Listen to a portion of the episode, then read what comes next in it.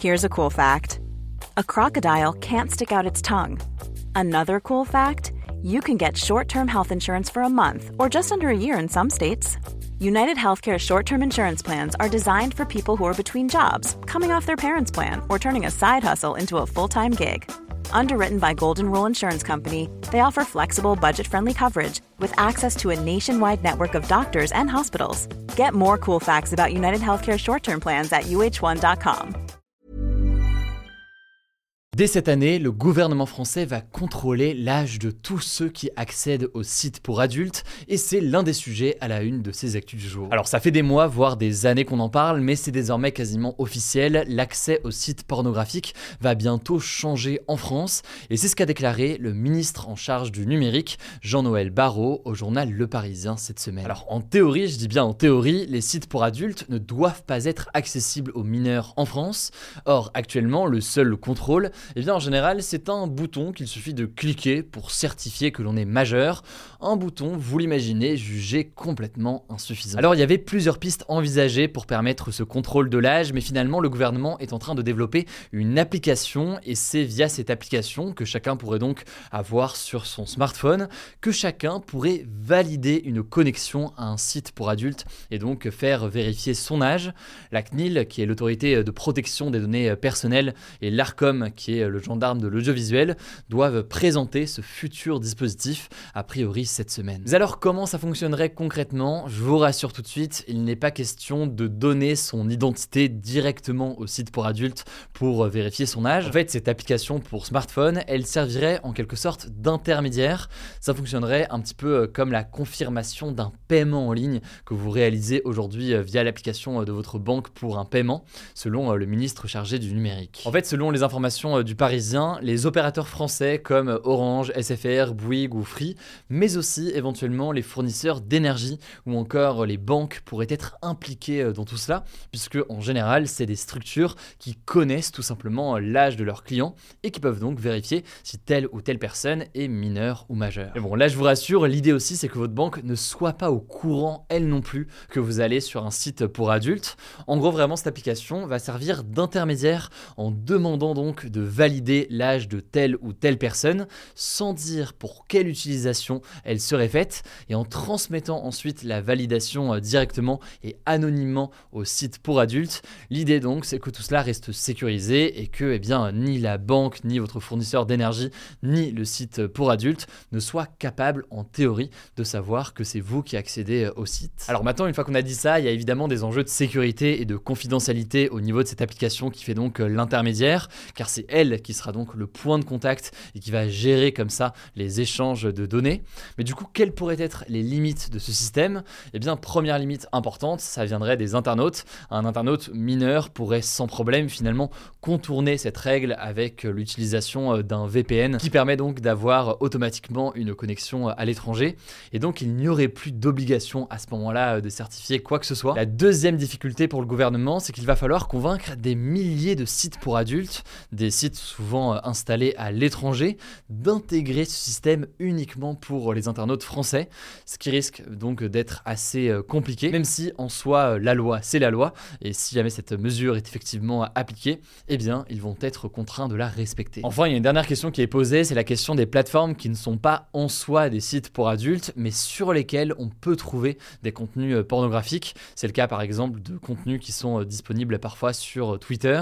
Là encore, le système du gouvernement a ses limites puisque des mineurs pourraient donc accéder à certains contenus pour adultes sur ces autres réseaux sociaux qui ne sont pas des sites pornographiques en soi. Bref, on vous tiendra au courant évidemment euh, là-dessus. Ce qui est sûr, c'est que le gouvernement aimerait déployer ce nouveau dispositif dès septembre 2023, donc ça peut aller euh, assez vite. C'est donc un enjeu important de prévention euh, face à tous ces contenus pour adultes. Je vous laisse tout de suite avec Paul pour le reste des actualités en bref. Merci Hugo, bonjour tout le monde. Première actu, le bilan humain des tremblements de terre en Turquie et en Syrie s'est encore alourdi. On dénombre désormais plus de 11 200 décès. Les secours continuent à essayer de chercher des disparus. En fait, selon plusieurs spécialistes, sur ce type de séisme, on peut retrouver des survivants une semaine après, voire carrément parfois jusqu'à deux semaines après, dans certains cas. Plusieurs collectes de fonds s'organisent aussi dans le monde pour aider les victimes. Là-dessus, on a partagé aujourd'hui un post spécial sur notre compte Hugo Décrypte où on renvoie vers différents liens pour donner. Si ça vous intéresse, le lien est en description. Deuxième actu, le président ukrainien Volodymyr Zelensky est venu en visite à Paris ce mercredi soir pour la première fois depuis le début de la guerre. Il s'est réuni avec le président de la République Emmanuel Macron à l'Elysée. Il y avait également le chancelier allemand Olaf Scholz. Et plus tôt ce mercredi, Volodymyr Zelensky était en visite à Londres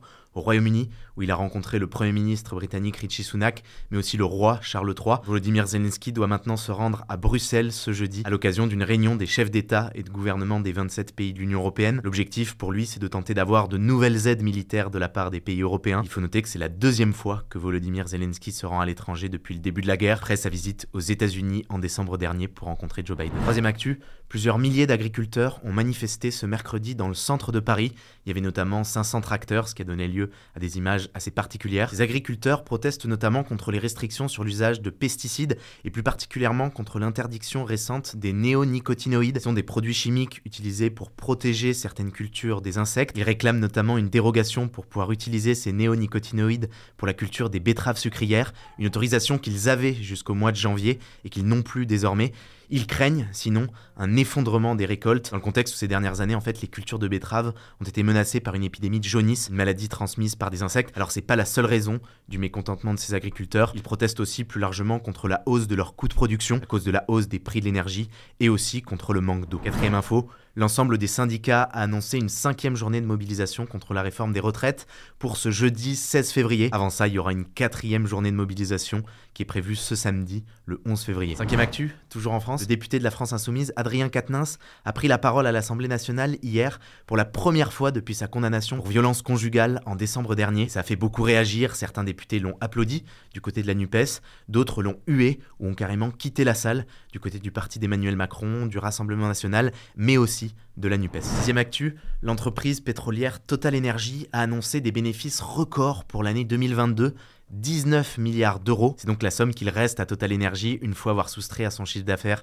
toutes ses dépenses, donc les investissements, les salaires, etc. Total Energy a bénéficié de la flambée des prix du gaz et du pétrole, comme toutes les autres compagnies pétrolières dans le monde. Par exemple, l'entreprise néerlandaise Shell a annoncé que ses bénéfices avaient doublé sur un an. Et ce bénéfice record de Total en 2022, 19 milliards d'euros, il remet sur la table la question d'une taxation des super profits dans un contexte où les citoyens aujourd'hui souffrent énormément de la hausse des prix de l'énergie. On va en parler plus en détail cette semaine dans un sujet de une. Septième info, la ville de Paris a perdu plus de 120 000 habitants en 10 ans. C'est un nouveau chiffre révélé par l'INSEE. Le centre de Paris compte désormais 2,1 millions d'habitants. Alors il y a plusieurs facteurs qui peuvent expliquer cette baisse. Déjà une baisse du nombre de naissances à Paris et aussi les prix de l'immobilier très élevés qui obligent beaucoup de familles à quitter Paris une fois qu'ils ont des enfants. Alors de son côté, la maire de Paris, Anne Hidalgo, affirme que cette baisse de la population à Paris est une bonne chose parce que ça permet d'avoir plus d'espace vert et moins de voitures dans le centre de Paris. D'autres considèrent au contraire que c'est un problème parce que ça montre un manque d'attractivité de la vie. Huitième info, c'est une grosse annonce en tech. Microsoft a déclaré hier que son chatbot ChatGPT allait être intégré dans la nouvelle version de son navigateur Bing. Concrètement, ça veut dire que pour certaines recherches sur Bing, il sera possible d'obtenir des réponses synthétisées par ChatGPT et pas juste des liens. Mettons, si vous cherchez sur Bing quels sont les lieux à visiter à Paris, pourra vous sortir une liste basée sur une synthèse de plusieurs sites, comme le fait aujourd'hui ChatGPT. Et avec cette intégration de ChatGPT dans Bing, Microsoft espère revenir dans la course des navigateurs face à Google. Google qui est aujourd'hui le leader incontesté, mais Google ne devrait pas tarder à répliquer. Google développe déjà une intelligence artificielle concurrente à ChatGPT qui s'appelle Bard. Elle devrait sortir dans les prochaines semaines, Google l'a dévoilé. Et Bard devrait elle aussi être intégrée d'une manière ou d'une autre à Google. En tout cas, on parle beaucoup de ChatGPT ces dernières semaines. Alors si vous n'avez pas compris exactement de quoi il s'agissait, ou alors si vous voulez juste comprendre en détail tous les enjeux que ça pose, eh bien on sort justement une vidéo ce soir sur notre chaîne principale YouTube Hugo Décrypte qui résume tout on vous met le lien en description. On continue avec une neuvième info en tech également. La Switch de Nintendo est devenue la troisième console la plus vendue de l'histoire, avec désormais plus de 122 millions de ventes depuis sa sortie en 2017. La Switch dépasse donc ainsi la PS4. Alors il reste deux consoles devant la Switch. Déjà la console la plus vendue de l'histoire, qui est la PlayStation 2, avec 155 millions d'exemplaires vendus. Puis il y a en deuxième position une autre console de Nintendo, la Nintendo DS, avec 154 millions de ventes. On termine avec une dernière actu en sport. Je crois qu'on a battu le record d'actualité en bref aujourd'hui. C'est la dixième. Il y avait beaucoup d'actu. Cette actu sport qu'on voulait vous partager, c'est que le basketteur américain LeBron James, qui joue dans la franchise des Lakers, a battu un record historique en NBA, le prestigieux championnat américain de basket. Un record vieux de 40 ans. Il s'agit du nombre de points marqués en NBA 38 387 points Pour vous donner une idée, ça représente 27 points de moyenne par match sur plus de 1400 matchs. Ça a été un très gros événement aux États-Unis où la NBA est très populaire. Le président américain Joe Biden a même fait une déclaration dans le stade pour féliciter LeBron James. Voilà, c'est la fin de ce résumé de l'actualité du jour. Évidemment, pensez à vous abonner pour ne pas rater le suivant, quelle que soit d'ailleurs l'application que vous utilisez euh, pour m'écouter. Rendez-vous aussi sur YouTube ou encore sur Instagram pour d'autres contenus d'actualité exclusifs. Vous le savez, le nom des comptes, c'est Hugo Décrypte. Écoutez, je crois que j'ai tout dit. Prenez soin de vous et on se dit à très vite.